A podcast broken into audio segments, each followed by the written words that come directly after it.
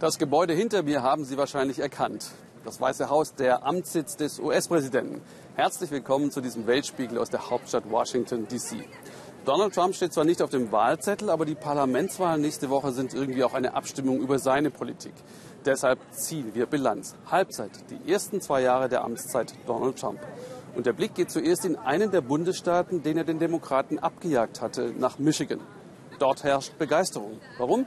Das erzählt Jan-Philipp Burgert aus der Autostadt Detroit. Das Herz von Detroit, es schlägt wieder.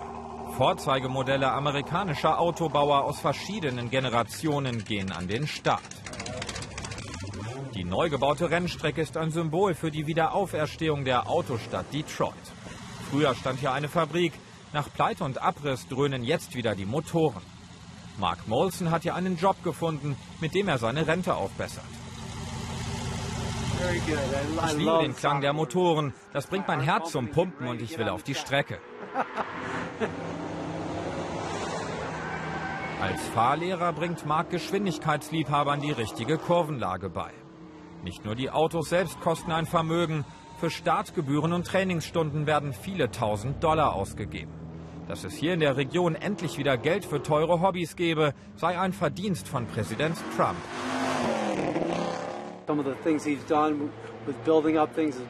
Einige Dinge, die er getan hat, bescheren mir jetzt Arbeit. Ich verdiene Geld mit meinem Job als Fahrlehrer. All dieser Wiederaufbau hier ist ein Zeichen dafür, dass die Wirtschaft wieder läuft und auch Detroit wieder auf dem richtigen Weg ist. Marks Chef sieht das genauso. Brad Olszewski hat viele Millionen in die Rennstrecke investiert und wird bei den Kongresswahlen für die Republikaner stimmen, weil sie gut fürs Geschäft seien.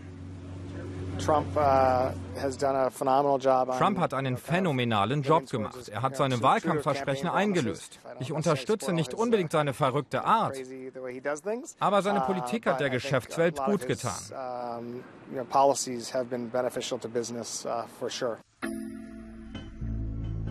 Auch aus diesen Ruinen soll Detroit wieder auferstehen. Sie erzählen die Geschichte vom zwischenzeitlichen Niedergang der US-Autoindustrie.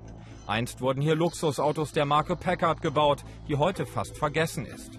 Mit seinem Versprechen, Amerika wieder großartig zu machen, konnte Trump hier punkten. Als erster Republikaner seit 28 Jahren siegte er bei der Präsidentschaftswahl im Bundesstaat Michigan. Auch Matt Seeley hat ihn gewählt. Seine Firma hätte in der Wirtschafts- und Finanzkrise 2009 beinahe dicht gemacht. Jetzt geht es wieder bergauf. Ich fühle mich großartig. Vor einiger Zeit hatte ich noch das Problem, keine Aufträge zu haben. Jetzt habe ich das Problem, keine Angestellten zu finden. Die Arbeitslosigkeit im Land ist so niedrig, dass es schwierig ist, Arbeiter zu finden. Das Unternehmen produziert Sonderanfertigungen aus Stahl. Viele Aufträge kommen vom US-Militär. Die Branche profitiert davon, dass die Republikaner den Verteidigungsetat erhöht haben. Auch die Senkung der Unternehmenssteuer ist für die Firma ein Segen. Trump gilt als Heilsbringer. Ich verstehe ihn und seinen Stil. Ich als Geschäftsmann verstehe, dass du mutig sein musst, auf den Punkt, direkt.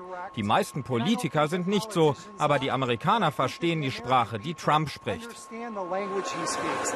Arbeiter wählten hier in Michigan lange mehrheitlich die Demokraten.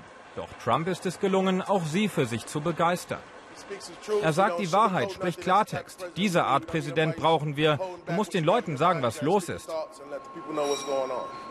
Ihm wird er bei den Kongresswahlen seine Stimme geben. John James, Kandidat der Republikaner für den Senat.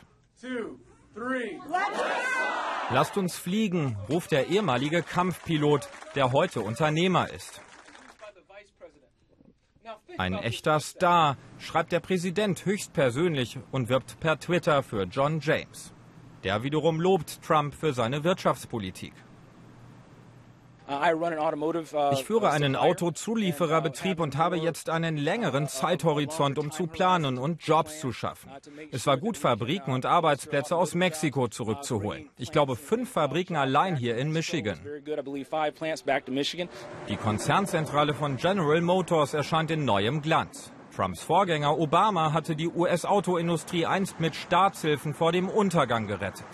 Jetzt wirkt das Zentrum von Detroit wieder lebendig. Die Stadt gilt neuerdings als hip. Das Kapital kehrt zurück.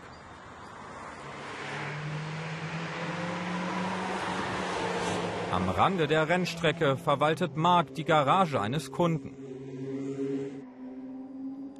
Die Autos stehen hier nicht nur für das nächste Rennen bereit, sie können per Lift in den Lounge-Bereich gehoben werden. Wow. Dekoration für Superreiche.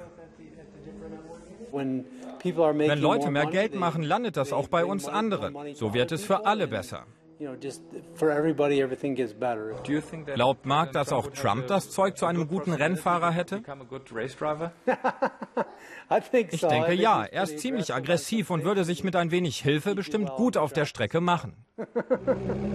Die amerikanische Wirtschaft brummt. Bei den Kongresswahlen ein Startvorteil für Trump und seine Republikaner.